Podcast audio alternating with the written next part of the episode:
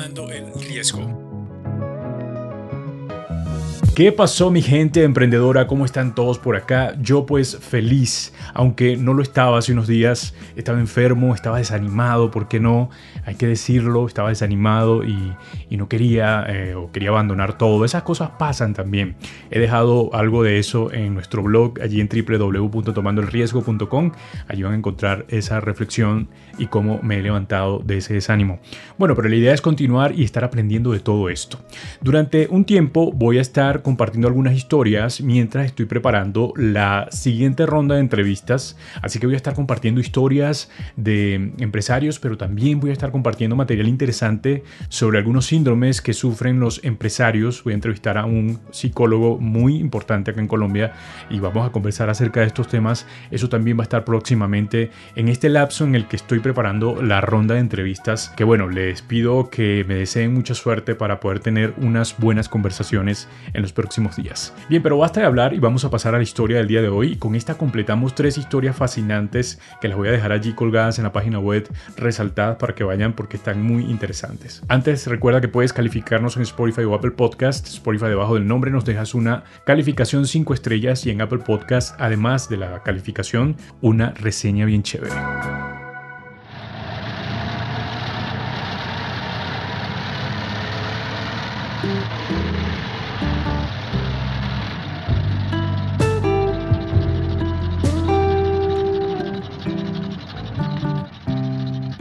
Historia de hoy se trata de Henry Ford, que creó su primer vehículo sin caballos y a gasolina, el cuatriciclo, en el porche fuera de su casa mientras trabajaba como ingeniero para Edison Illuminating Company en Detroit.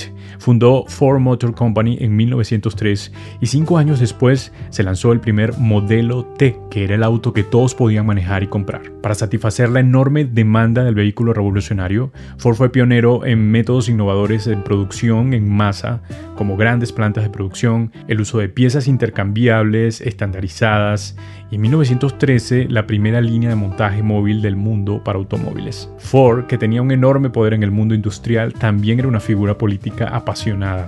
Durante los primeros años de la Primera Guerra Mundial enfrentó críticas por su postura pacifista, así como por sus puntos de vista y escritos antisemitas.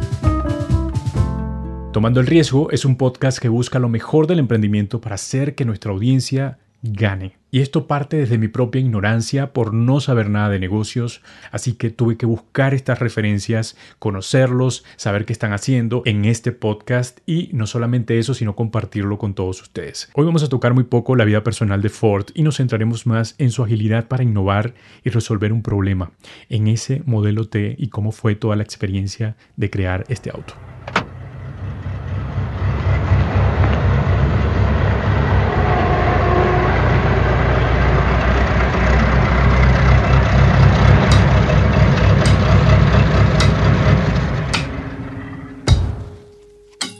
Henry Ford, el primer hijo de William y Mary Ford, quienes tenían una exitosa granja en Dearborn, Michigan, nació en 1863. A la edad de 16 años se mudó de su hogar a la ciudad adyacente de Detroit, donde consiguió un trabajo de aprendizaje como maquinista. Después de tres años regresó a Dearborn para trabajar en la granja familiar, pero continuó operando y manteniendo máquinas de vapor y ocasionalmente haciendo algunos turnos en las fábricas de Detroit. Se casó con Clara Bryant, quien se crió en una granja cercana en 1888. Ford dirigió un aserradero o algo así como un negocio de carpintería durante varios años antes de casarse con su esposa. Trabajo que le permitió mantenerse estable junto a ella por un tiempo. Él y Clara regresaron a Detroit en 1891, donde fue empleado por Edison Illuminating Company como ingeniero. Avanzó rápidamente a través de las filas y dos años más tarde fue nombrado ingeniero jefe. Clara dio a luz por ese mismo tiempo al único hijo de la pareja, Edsel Bryan Ford. Al estar disponible las 24 horas para su puesto en Edison, Henry usó su tiempo libre esporádico para trabajar en el desarrollo de un vehículo o automóvil sin caballos y que funcionara a gasolina. Terminó así entonces el cuadriciclo, un marco de metal ligero con cuatro ruedas de bicicleta que era impulsado por un motor de gasolina de dos cilindros en 1896. Pero fue el modelo T el que iba a revolucionar todo esto y el primer intento de crear además un automóvil que la gente común pudiera pagar. Pero antes ya habían creado algunos, como Carl Benz, por ejemplo, construyó el primer automóvil moderno en 1885 en Alemania, mientras que Charles y Frank Dewey construyeron el primer automóvil estadounidense en Springfield, Massachusetts, en 1893. Habían menos de 2.000 autos en las carreteras a principios de 1908, pero eran de lujo, la gente común no podía pagar por estos. Ford desarrolló entonces una serie de componentes para el Móvil T a lo largo de los ocho automóviles que construyó antes. En su pequeño taller de Detroit, en Picker Avenue, Ford reunió a un equipo que incluía al ingeniero Shield Harold Wills, al maquinista C.J. Smith y al dibujante Joseph Gallant para comenzar el desarrollo oficial del modelo T en enero de 1907. Y lo lograron. El Ford modelo T se introdujo el 1 de octubre de 1908 y tenía un volante del lado izquierdo, un motor de cuatro cilindros cerrado, una culata de cilindros extraíble y un bloque de cilindros de una pieza. Estaba hecho de acero de aleación de vanadio que proporcionaba una resistencia excepcional y al mismo tiempo un peso ligero. Era particularmente atractivo para los conductores rurales porque tenía una generosa distancia al suelo y podía manejar los caminos más difíciles. El primer Ford con todos sus componentes fabricados por la propia empresa Ford Motor Company, que ya había sido inaugurada por Henry, fue el modelo T.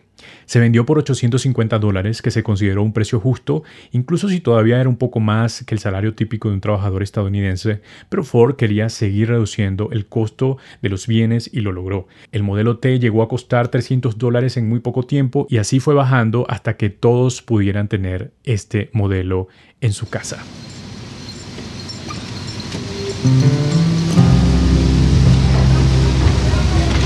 Para producir el modelo T se construyó una nueva fábrica de 60 acres, que son más de 20.000 hectáreas, algo así como cuatro estadios de fútbol, en Highland Park en 1913. El número de empleados de Ford se duplicó con creces y en ese momento se le consideraba la planta más grande del mundo.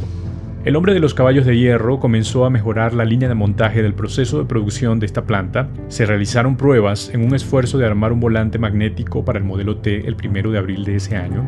Las cintas transportadoras, esas que se parecen a las que trasladan nuestras maletas en el aeropuerto, utilizadas en esta línea de fabricación, que fue la primera en moverse en el mundo, se inspiraron en las operaciones de envasado de carne de Chicago. Se desarrolló el ensamblaje móvil, lo que incrementó la productividad y acortó el proceso de fabricación. El tiempo que tomó en producir solo un motor para un modelo T se redujo de 9 horas y 54 minutos a 5 horas y 56 minutos en 6 meses. La fábrica se dividió en secciones y en un proceso de construcción iterativo, cada segmento armó un componente del automóvil. 500 de estas divisiones finalmente formaron la línea de ensamblaje de las instalaciones del Highland Park. Al pulir el proceso con una sola línea de ensamblaje, Ford logró un resultado sorprendente. Cada 10 segundos, un automóvil terminado estaba en camino a la salida.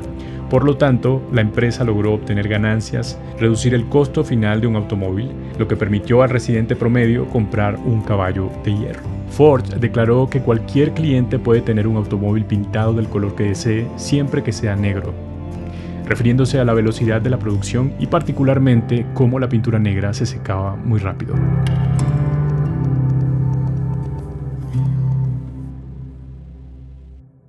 Para crear expectativas, un buen marketing siempre es necesario. Ford no fue la excepción. Diseñó con frecuencia trucos publicitarios para que sus automóviles se escribieran en publicaciones británicas. Por ejemplo, un comerciante de automóviles escocés propuso en 1911 que su hijo Henry Alexander Jr. condujera un modelo T hasta la cima de Ben Nevis, la montaña más alta de las Islas Británicas, con 4.411 pies, casi la altura de nuestro Salto Ángel en Venezuela.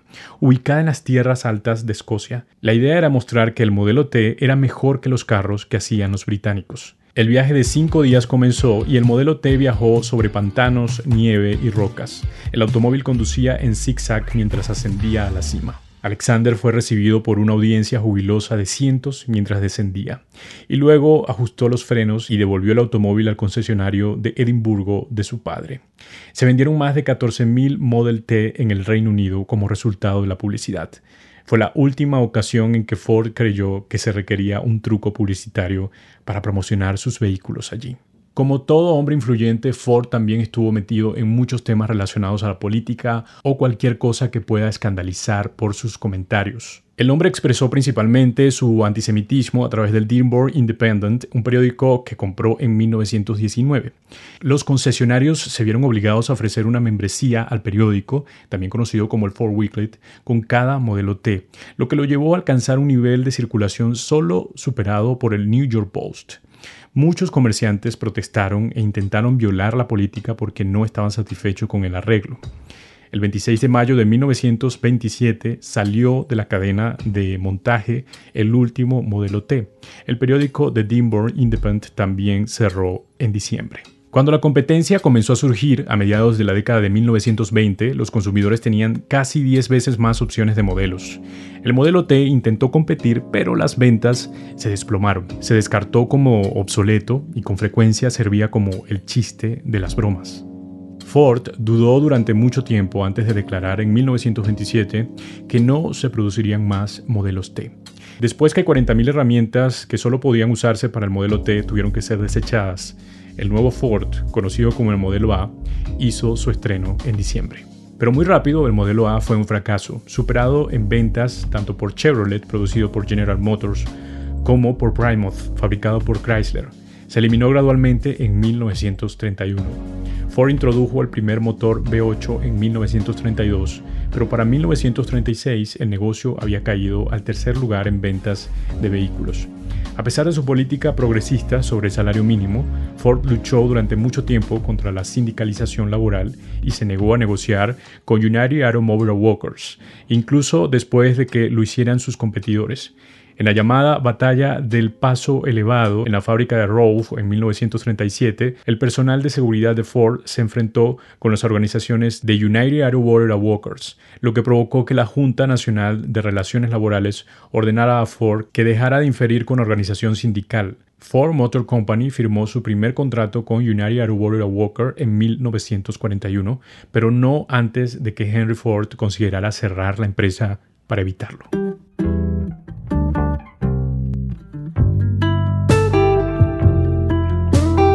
Después de la muerte de su hijo Edsel Ford en 1943, Henry Ford recuperó brevemente la presidencia de Ford Motor Company antes de pasársela a su nieto Henry Ford II en 1945. Murió dos años después, a la edad de 83 años, en su casa en Dearborn.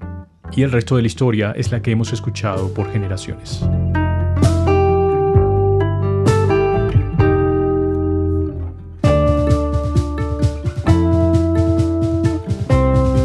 Hasta aquí esta historia, mi gente, y completamos así tres fascinantes historias de magnates que han hecho y revolucionado el mundo de alguna forma. Este pues me encantó por la innovación, por la facilidad de tomar algunas ideas de otras industrias y traerlas a las de él, aunque luego eso mm, se convertiría en algo eh, que cuestionarían muchas personas, ¿no? Por todo lo que tiene que ver con la industria y cómo el ser humano fue em, tratado como si fueran máquinas y eso pues trajo muchos problemas. Ya hoy funciona de manera distinta. Creo que ha mejorado muchísimo todo el sistema, pero pero igual fue algo bastante complejo para ese momento. Igual me gusta mucho cómo Henry Ford tuvo grandes ideas de innovación y grandes formas de llevar su empresa a un nivel muy alto. Bien, me despido con esto, señores. Recuerden que puedes calificarnos en Spotify o Apple Podcast. En YouTube estamos como tomando el riesgo. Allí puedes suscribirte y darle a la campanita para estar enterado de todo lo que subimos. Y estamos entregando un boletín cada semana muy interesante. Me gusta mucho este boletín, la verdad, se los recomiendo muchísimo. Eh, allí les cuento un poco de mi vida cotidiana en cuanto a formar esta empresa y cualquier otra cosa interesante que pueda eh, hacernos sentir ¿no? parte de, algo y, tener esa empatía interesante o esa conexión. Pero además de eso, comparto los cinco findings que me gustan muchísimo porque son cinco recomendaciones, cinco hallazgos que consigo en la semana, una rutina que tengo constantemente, que he aprendido y que me ha ayudado mucho a crecer personalmente, profesionalmente y en lo que estoy haciendo como proyecto.